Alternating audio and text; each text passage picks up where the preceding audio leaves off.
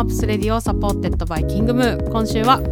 ノーマップス実証実験担当のミツとノーマップス広報担当の夏子とアンビシャスももかでお届けします。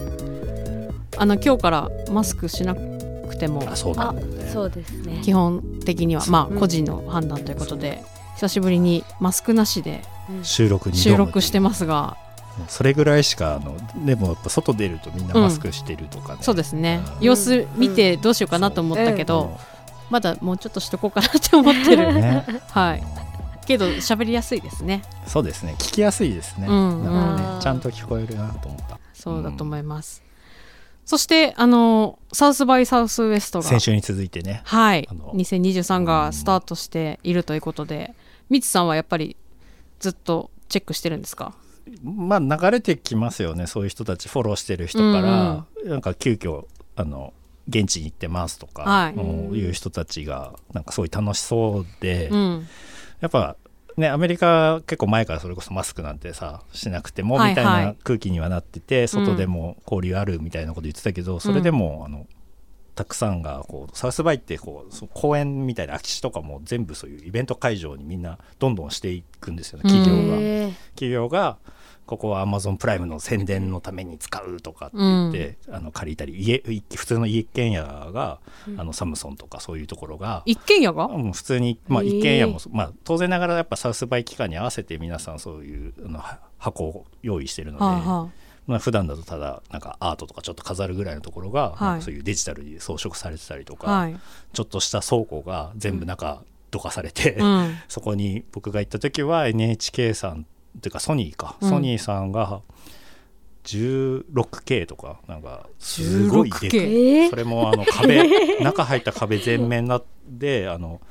美ら海水族館はい。の映像が流れるんだけど、本当に水族館にいるみたいなのね。なるほど。えー、すごい。でそれ以外はこううん。でかすぎてなんか分かんないんだけど、はいはい。やっぱ美ら海とかになると行ったことあるとあ同じ空気になるぐらい、だからそこでこういう技術、はい。単純にその商商品の説明というよりは、うん。これはこういう技術でこういうふうに撮ってんだよっていうエンジニアが出てきて、その人と会話したりとかで俺はこういう映像を撮ってんだっていううん。交渉をしたりするような、そういうそういうのがなんか至る所にあはいる空気なので、はい。あのは本当行った方がいいなと思って今年もギリギリまで行こうかなって思ってたんですけど、うん。ねまあなんぜヤードが高かったんですよ。はいはい。うん。思ってる以上にその近くのね近郊のそこから車で30分以上離れた場所それももう交通は車しかなくなっちゃうので、うん。なってくるんでちょっとそれはあの飲む人担当としては なかなかしんどい飲みたんですからね。それサイスバイに行っても飲み担当なんですか？だってみんな朝まで飲んでますかああらねそうなんだ。そこで生まれる交流はきっとあるんはいはい、ね覚えてないんで残念ながら。お酒あるあるですね、はいということで今日はあの2週にわたってあのお伝えしていますがサウスバイサウスウエスト2023について、うんさらにあの現地から、うんねすごいね、はいすごい。お話を聞くというノースことになっております。ノースウェーブさんすごいね。やれた海ね。外も海外もつないじゃう。はい。お楽しみにしてください。ノーマップスレディオワクワクする未来を作る番組です。ツイッターでハッシュタグノーマップスレディオでツイートしていますのでラジオと合わせてぜひご参加ください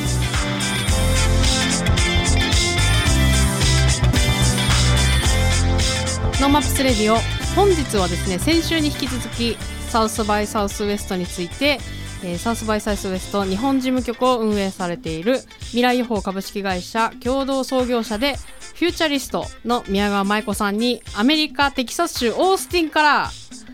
お話を伺いたいと思います宮川さんよろしくお願いしますよろしくお願いします。こんにちは。こんにち。は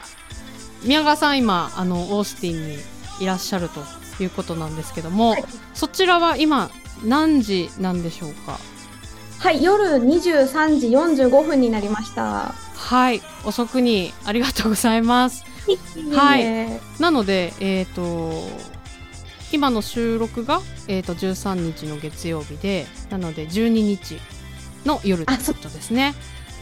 はい、えー宮川さんのご紹介を簡単に私の方からさせていただきますが、えー慶應義塾大学環境情報学部卒業されて大手 CM プロダクションの青いプロに入社後デジタルコンテンツ部署で日本初のオウンドメディアキリンビール大学のコンテンツ戦略の企画制作を数年間にわたり従事されています。資生堂日本郵便日本郵便かとワコムなどのウェブプロモーションを企画制作。2012年よりサウスバイサウスウエストに渡航し、えー、国内普及のためのブランディングやエヴァンジェリスト活動を行い日本からの参加参加者増加に寄与。コンテンツ制作現場から研究開発新規事業開拓部門へと移動し自身で新規事業を立ち上げその後退職。2013年から未来を作る人の思想ビジョンをビジュアルにした未来予報を発行されています。もうめちゃくちゃいろんなことをされているという、うん、ことが分かりますがあの、はい、宮川さんは10日からあの始まっているサウスバイサウスウエストに今参加される、はい、ているということですよね。はい。事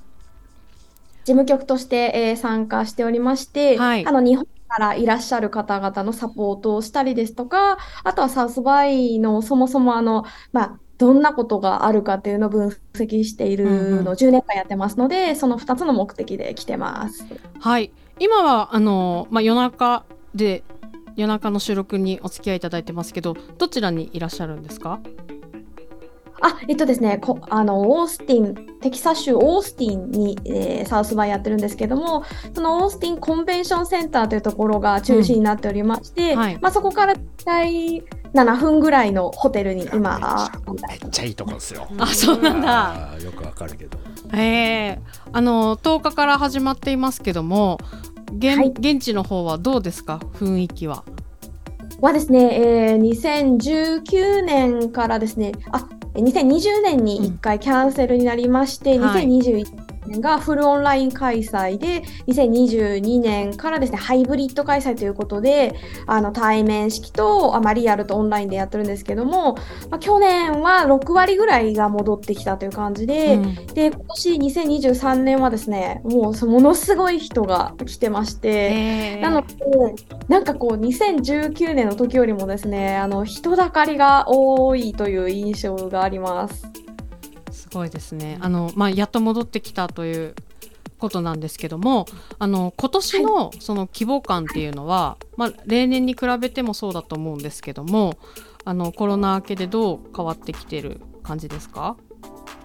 えっとですね、えっ、ー、と、まあ、規模感的には、あの、セッションっていうものが、まあ、すごい数あるんですけども、うん、まあ、スピーカーとセッションがちょっと例年よりは少なくなっていまして、で、音楽は、あの、1700のショーケースがあって、まあ、すごい。なので、はい、あのコロナ前ほど、まあ、前と同じぐらいですかね、あのコンテンツ数もそうですし、参加者数もなんか戻ってきてるんじゃないかなという印象に思ってます。すごいですね、1700の。そうそこら中で今まさにこの、うん、今ちょうど始まったミュージック始まってるので、はいうん本当はうずうずしてるはずですよ。早く終わんないかなと思ってますよ。そんな中すみません。あの今年のスケジュールはどういうふうになっているんですか？そうですね、今年はあのー、まあ、全体的にインタラクティブ系と言われるああいうこの IT とののあのセッションっていうのは前半の、まあ、5日間って感じで、うん、であのーこう最初の、まあ、前半3日間に結構そのビジネス系の、あのセッションですね。今日はパタゴニアの社長がキーノートで喋ったりとかしたんですけど、最初の3日間にこうギュギュッとせあの凝縮されてる感じでで、まあ、あの後半につれてミュージックフェスティバルっていうような様相になっていきます。うん。なのでまあいろいろですね。まあ結構そのスケジュール的にはあの前はちょっと一そのコロナ直前はなんかななんとなく音楽もちょっと最初の方にもあったりとかっていう風にしてたんですけど、はい、ちょっと今日今年はあの前半インタラクティブ後半ミュージックっていういつものトラディションな形に戻りました。うん。あの今開催3日目ということになっていますがあの宮川さんが気になっているところっていうのはどういうところがありますか？あ全体的にですか？そうですね全体的もありますしあとまあセッションとかそういうところでも。そうですね今年は完全に多分サイケデリックがテーマだなというふうに思ってまして、はい、あのー、ちょっと日本でどうかっていうところはあの議論として置いておいて、うん、とにかくサイケデリックに関するあのセッションが多いですし、まあ、もちろんあの AI と、まあ、あの machine learning っていうことに対してのセッションも多いですね。あとはエコあのー、 climate change ということで、うん、まあ、環境問題に関する、あのー、いろんなその解決策だったりみんなで議論しなきゃいけないポイントっていうのをみんなで話したりっていうことでだからそのあたりが目立ってるかなと思ってます。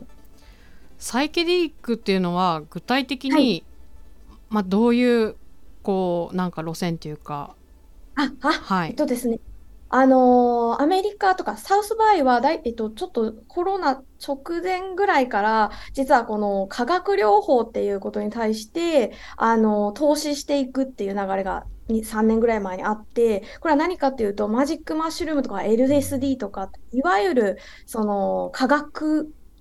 覚醒剤ですね。うん、あの、幻覚剤って言われるものなんですけども、これをうつ病とか、そういう精神疾患、メンタルヘルスに対して使っていこうっていう流れが3年ぐらい前に起きて、うん、で、今年は、あの、割とその、あの、まあ、パンデミックの後ということで、割と自殺者が増えたりとか、そういうそのメンタルヘルスに対してのすごくみんなが、あの、関心を寄せていて、それの、まあ、なんか突破口として、そういうサイケデリックなものを、あの、医師の、あの、管理下のもと、その正しく処方していくことによって、あの、そういったですね、あの、PTSD とかトラウマとかっていうのが緩和されるっていうのが、一応、こう、臨床の試験のもと、うん、そういうのがもう、なんかそういうふうな、えっと、結果が出ているそうで、じゃあそれがどういうふうな形で、えっと、こう合法というか、うん、あの、安全に広めていくかっていうようなことの議論ということで全部まとめてサイケデリクスっていう風な形でテーマで区切っています。えー、そのワンテーマになるぐらいのものになってるってことなんですね。そうなんです。うん大麻の時も早かった、まあ、州で大麻が合法化するとかっていう時もやっぱ早めに出て、はあ、で若いそのスタートアップ的なところが CBD だなんだっていうのをプレゼンスしてたりとかっていうのも結構サウスバイ早いですよね。やっぱりねそういうのも。早いと思います。あのやっぱり皆さんの関心というものがセッションに反映される仕組みになってますので、今年はあの一つテーマとしてサイケデリクス。やばい明日から使えるね。危ないやつになっちゃうけどね。ね、ちゃんと説明サイケデリクスが来ると思うねとか言ったら危ないやつやからね。気をつけながら使えばやっぱりそのムーブメントっていうかその流れっていうのはえっ、ー、とねあのサウスバイから、まあ、世界中にこう動いていくものもたくさんあると思うんですけど、はい、そのムーブメントはやっぱり日本にもやってくるんですかね？えっと、その大麻の時も CBD の時もそうなんですけどもやはりあの日本ではあのかなり難しいというか、うん、その大麻すらあのかなりの法律で縛られてますので、まあ、CBD の緩和の勢いになるかと思いきや逆に規制が強まりましたし、うん、でそもそもその幻覚剤に対してのやっぱりあの日本はすごく厳しいですのでこれがその日本に広まるかと言われるとやはり難しい問題ではあるんですけどもそのそういうふうな幻覚剤そのものよりもあそのものがっていうのは難しいと思うんですが、うん、サイケデリックに関する、えー、文化カルチャーっていうのが、まあ、日本に来るかもしれないなと思ってるのがその幻覚剤そのもののあのセッションだけじゃなくてそこと VR を合わせるとどうなるかとか音楽を合わせるとどうなるかっていうセッションやってたんですね。なのでそのそう,、えっと、そういう幻覚剤を使った上で VR で例えばちょっと宇宙だったり海の中とかあとはもうちょっとそのよくわからないですけど、まあ、いわゆるあのサイケデリカアートみたいな形とかで音楽も実際に私があの参加したセッションでは瞑想音楽流しながら瞑想してっていうようなことを最初にしてっていうセッションがあったりですとかあそういうそういう文化的なところは来るかなと思いました。その確かにヨガとかそういうのもねありましたもんね。はい。か疑似的なそういう状態っていうものを例えば音楽とか今多分サウサウナとかも、結局そういう、うん、あのなんて言うんでしょうあのコンシャスとアンコンシャスっていうかその、うん、意識がこう意識と無意識がこうなんかこうなんて言うんでしょう混ざるようなところ。うんっていうのはなんかサウナの状態にと同じだと思うんですけど、まあ、ああいう状態のところに VR とか音楽が持っていけるかとかそういうのはもしかしたらあの疑似的にあの日本にもなんか輸入っていうかわからないですけど、うん、ができるのかなと思いました。へ すごい。ですね。何でも何何のイベントって感じだよね。うん。もちろんテクノロジーの話もあるし音楽もある映画もあるし、うん、ごいのがねやっと帰ってきたっていうことで。そうなんですね。いやあの明日からはそのミュージックが、はい、あのスタートするということなのでまた会場の雰囲気もあと例えば来場者とかも変わってきたりするもんなんですか？そうですね。あのやはりあのインタラクティブというのはビジネス系ですので、うん、あのそういうビジビジネスとか投投資とかそういう人たちがやはりあの多いんですけど、うん、やはりあのフィルムミュージックってなってくるともう少しそのく、まあ、ど一応サウスバイとしてはどの人もクリエイタークリエイティブっていうふうに呼んでるんですけども、まあ、よりあのあのカルチャー寄りというか、まあ、そういった方たちが多くなってきますので、うん、ちもそのもう少しそのフランクな格好になりますし、うん、そうですね。あの髪型も自由だったり色がいろいろあったり あとはタトゥーがたくさん増えたりみたいな感じにちょっと変わっていきます。えー、なるほど。あの今回はミュージックでどういうことがあの注目されそうですか？そうですね。あのサウスバイってあの結構そのコロナ前までは割とそのこうビッグネームレディー・ガガとかなんかそういうシーアとかそういうなんでしょう。あの人たちが割と出てきてたんですけど、うん、コロナの後やっぱりあの移動ができなくなったっていうのもあると思うんですけどすごいやっぱり大元のインディーズミュージックフェステフェスティバルに戻ってきてるというかインディーズのアーティストがやはりあの国内国内外からやってきてでそうですね割とヒップホップ多いんですけど、まあ、いろんなこうワールド系のミュージックもそうですしなんかいろいろあのそういうインディーズの次の next wave の人たちが来るかなという感じで、うん、プラス一応今年の、まあ、ヘッドライナーというか一応ニューオーダーとザ・ゾンビーズが、うん、あの一応ヘッドライナーみたいな形で、うん、えー、ちょうど、えー、ニューオーダーは明日現地時間明日、えっと、大きな一応ホールでライブします。えー、そのホールだとどれぐらいのこう規模感で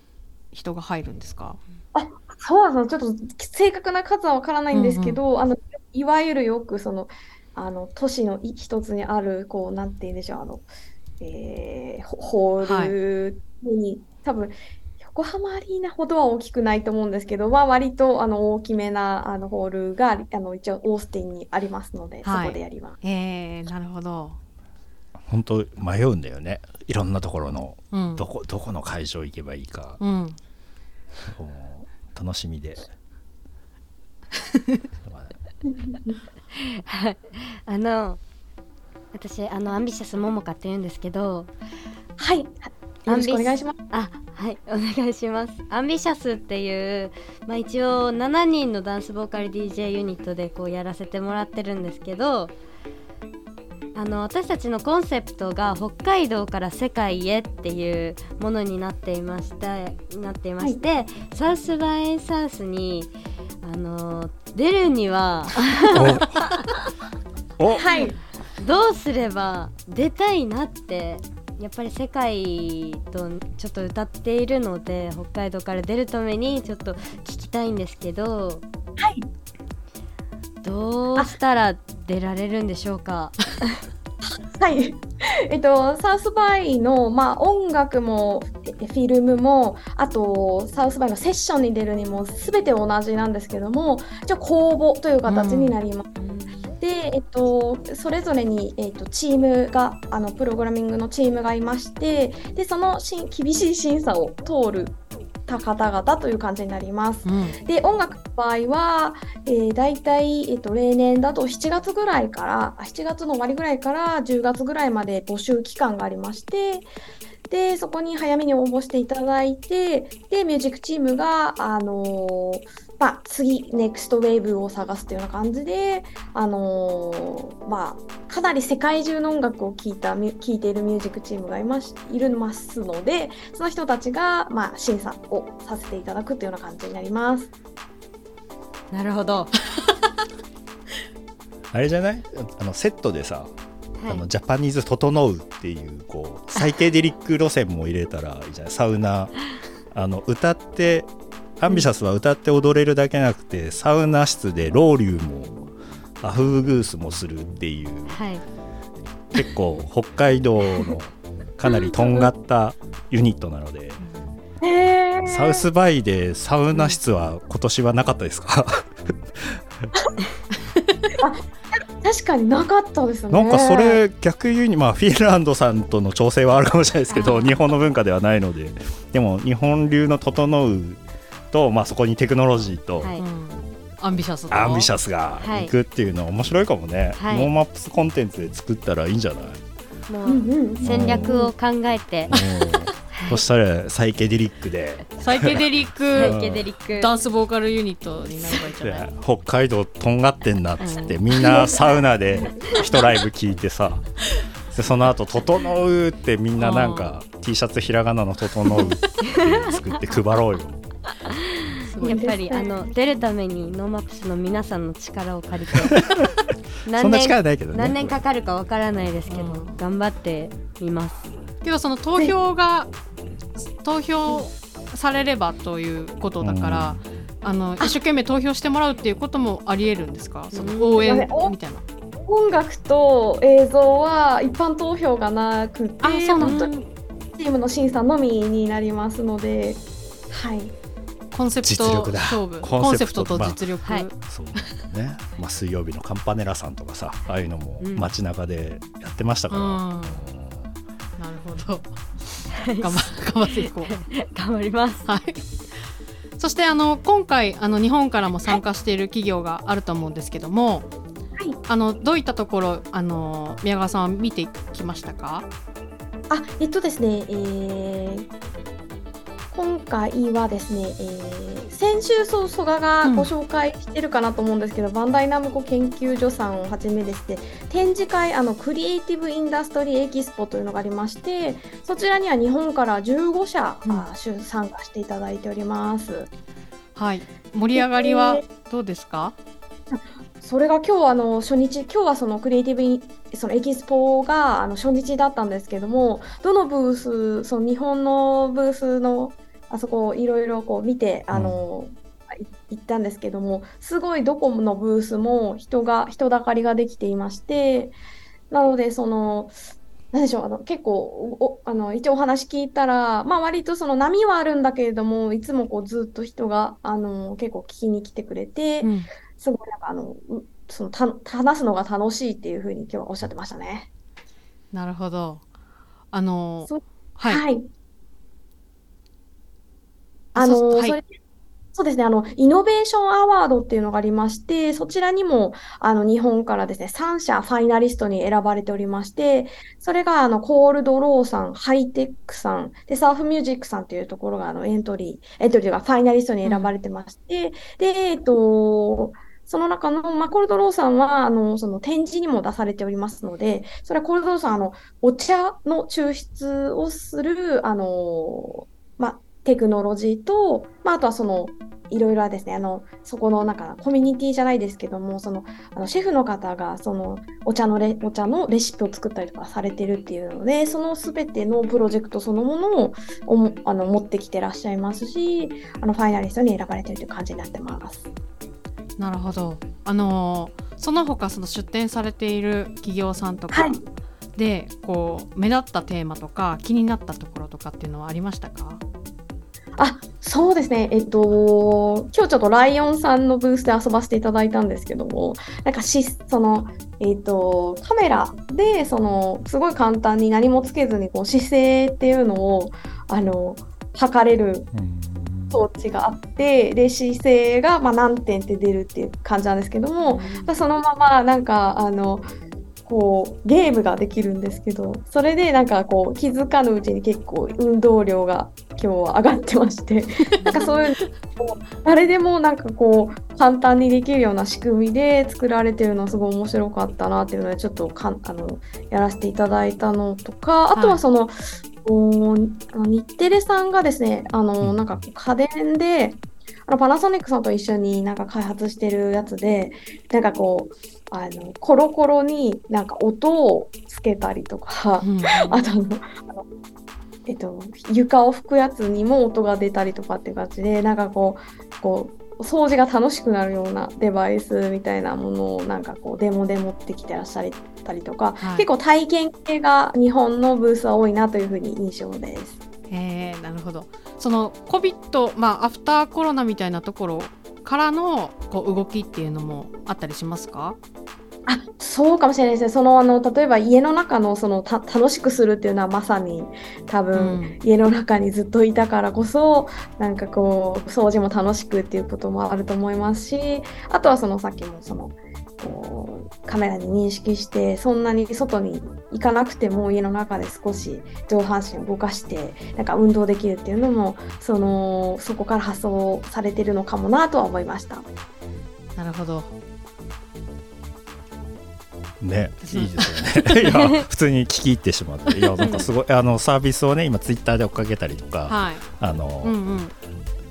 多分あの宮川さんが書いただろう記事っていうかその投稿とかもあるので、うん、あの追っかけながらあの今後の振り返りに参考になるなと思って聞いてました、うん、ありがとうございます、うん、この後あのまあ事務局として、はい、あの動いていく中でこう、ま、リリースしていく情報なんかあったりしますか？そうですね、一回もうすでにあの一応日本からの一覧ということでプレスリリースを出させていただいてまして、えーと、明日落合陽一さんのセッションがあったりとか、うん、あとはバーバルさん、うん、かヒロイズムさんっていうアーティストさんがあのそれぞれセッションをされる感じになります。はい、あとはその日本のアーティストが今年あ今年は16組出ますので明日からガンガンですねライブを、えー、やってやられますのでそれには、えーと、いくつか顔を出させていただこうと思ってます。はいこの後、えーと、今事務局の方でさまざまなあのプランも用意されてると思うんですけども、えーと今年のあの2023の報告会も実施されるんですよね。あはい、ありがとうございます。4月の11日6時半から、えっと、東京虎ノ門ヒルズの、えー、フォーラム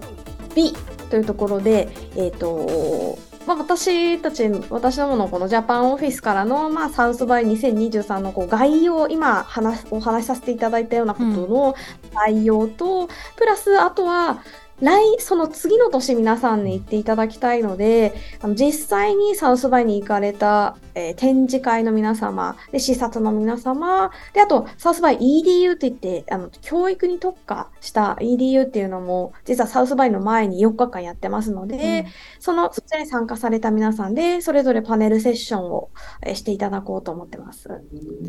面白そう。ね、行きます。毎回行ってるんですあ、そっか。はい、なんかここであのチェックするだけでもすごく、まあ、そうあのなんか薄いサウスバイの血を持つ人たちが集まるんだよね。わかります？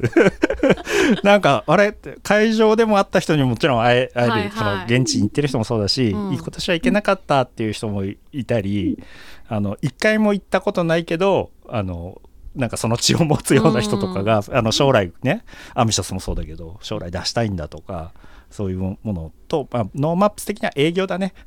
なるほど。よくある話で、ね、うん、うん、なんかそういう形で集まるのであのスケジュール作っていこうと思っております。はい。あれそして宮川さんはその、はい、2023のこうトレンドリポートっていうのも発表されてるんですね、そうです。毎年、あの、レポートを作ってまして、はい、これ、あの、サウスが発表するものとは全く違う、まあ、私が見た、あのこう、レポートっていうのを作るんですけど、去年、AI 幸福論って言って、あの、あの、幸せの方じゃなくて、幸福する方の、負けましたっていう幸福する方の AI 幸福論っていうのを出していまして、それはあの、去年、チャット GPT が出る前にオープン AI のあの GPT-3 がすごくあの話題になっていましたのでもうこれはもうなんかセッションに出ててこれはもう人間勝てないなって思ったんですね。でそのそれを書いてたんですけどあの去年その10月くらいにリリースあのチャート GPT がリリースされた後とかあとお絵かき AI とかが出て結構みんなそれが体感して分かった分かられたんじゃないかなと思うんですけども、うん、まあ、サウスバイはもうその前その時にはもう去年の時には普通に話してましたのでかなりえっといつもは2年ぐらいしてそれが当たるんですけどこっちが私たちが出してるレポートってもう、はいかなり早く翌年には当たっていたので、まあ、今年も当てに行きたいなと思ってます。予報を当てに来た。すごい楽しみ。ですね。はい作ってます。はい。それも楽しみにしておりますのでレポートできた時にまた話聞けたら嬉しいかもしれないですね。ありがとうございます、はい、未来を予報しに。あと過去のやつ当たったかどうか。分析検証をしますか。はい、はいいつまで、あの滞在されるんですか？はい、えっ、ー、と、最終日が19になりますので、まあ、それまではいますので、その後、ゆっくり帰ります。はい。本日はサウスバイサウスウエストの日本事務局を運営されている未来予報株式会社宮川舞子さんでした。ありがとうございました。気をつけて。はい、ありがとうございます。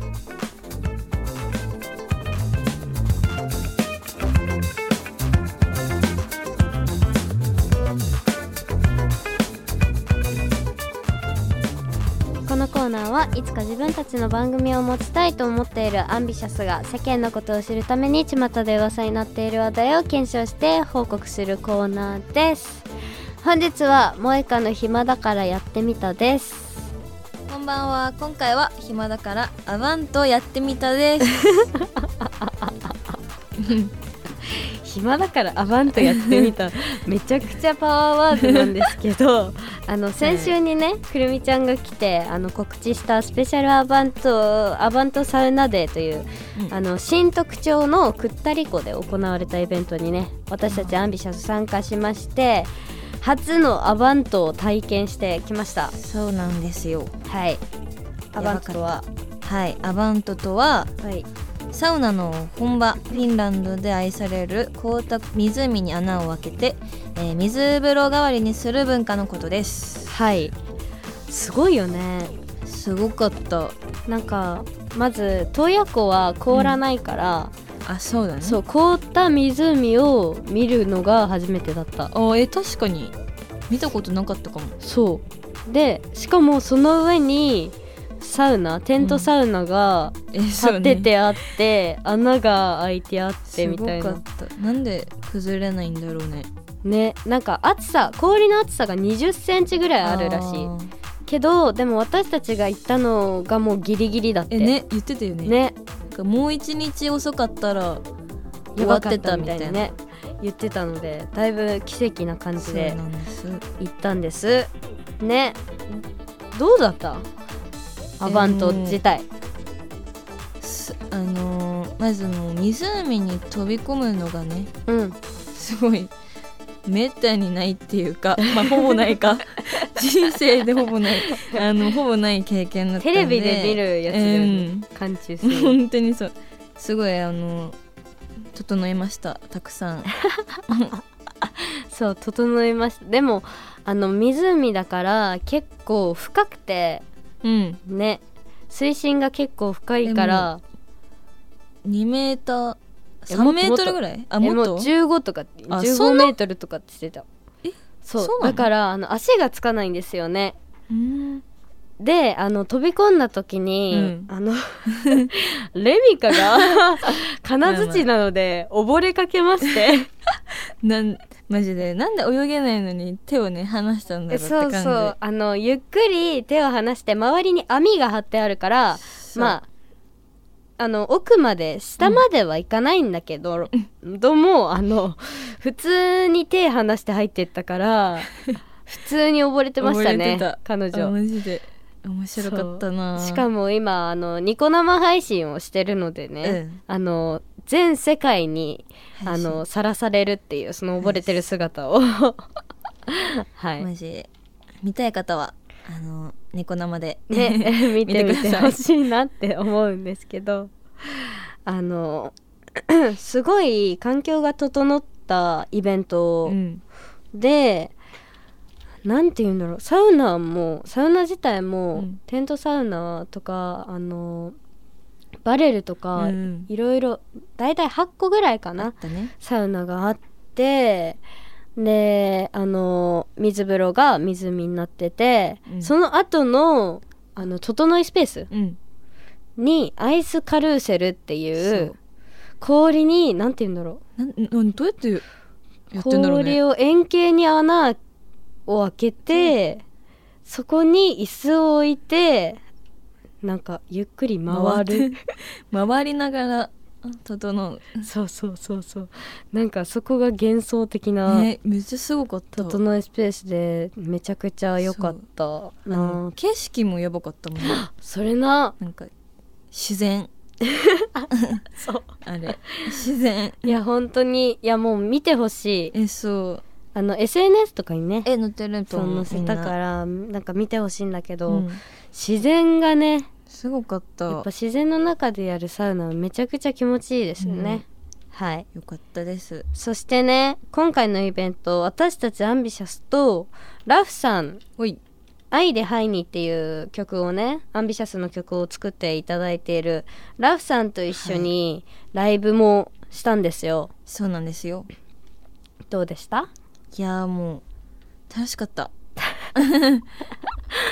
もうさあのーアバントでさ、うん。サウナみんなもう多分3から5ぐらい はあ入っててメンバーが？そうメンバーが入っててその後のライブ だまあまあちょっと整った後だったから。そうもうまあちょっとちょっ汗だくともうそのまま寝てたらうん。すごい気持ちよく寝れたなみたいな感じのテンションだったけどね。ンだったけどでも楽しかったですめちゃくちゃ熱々だった、うん。45分やりましたからね。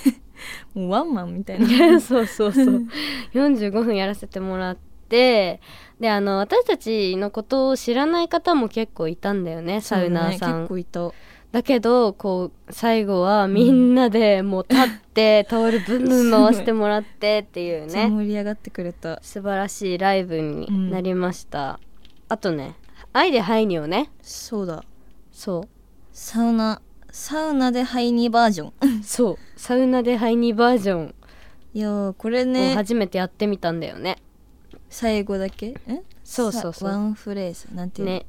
さラスサビラスサビか。からそう歌わせてもらったんだけど。なんか良かったよね。かっためちゃくちゃあのそうやって言ったらみんながうん。わーってなってくれた ねみんないいってめっちゃ言ってくれる。言ってくれました。フルでやりたいね今度。あねやりたい。そう。フルであの作ってくれたのうで、ん。ねラフさんがね。そうね。そうだからあのやっていきたいなと思うんですけどあの私はい一個ね、思うんだけど、なんかいつもこう遠征とか行行った時に、うん香りがうるさい。いや本当にそう。もう本当にそう。そう。で今回私たち3人が相部屋だったんだよね、香り桃香萌香の3人の部屋だったんだけど、朝がうるさい本当にもう。本当に。だって起きた瞬間カメラ回ってるんだもん。そうそうそうそう。しかもなんかあの萌香香りがベッドで私が敷布団だったんですけど、そうですね。萌香のベッドに香りが めちゃくちゃジャンプしてカメラ回しながら。眠いわ。どんどんそう。私はあの水かけられました。あそうなの？そう「あきらー! 」やばい。そう。あのちょっともあの愚痴でした。いやでもすごい朝からあのテンションはすごいわ。逆にすごいのよね、うんすごい。はい。ということで仲良しのあんびちゃんなんですけどはいあらあのこれここからねインフォメーションをお願いしたいと思います。はい、アンビシャス情報です。毎週火曜20時からサウナの聖地ニコーリフレさんでアンビシャス熱波師への道プロジェクトのロウリュサービスを行っています。はい。26日日曜日はアンビシャスセカンドアニバーサリーパーティーを行います。はいセコマチケットセイコーマート店頭のマルチコピー機から、えーし道新プレイガイドのチケット申し込みができるようになりました。はいその他のイベント情報や詳細はアンビシャスのホームページ SNS に上がりますのでチェックお願いします。お願いします。ということで私たちのアンビシャスロールにも使わ使っている、えー曲をねここからはい。皆さんにお聞かせしたいと思います、そうです。はい。曲振りお願いします。はい。アンビシャスで愛でハイに。今日は萌えかの暇だからやってみたでした。ありがとうございます。ありがとうございました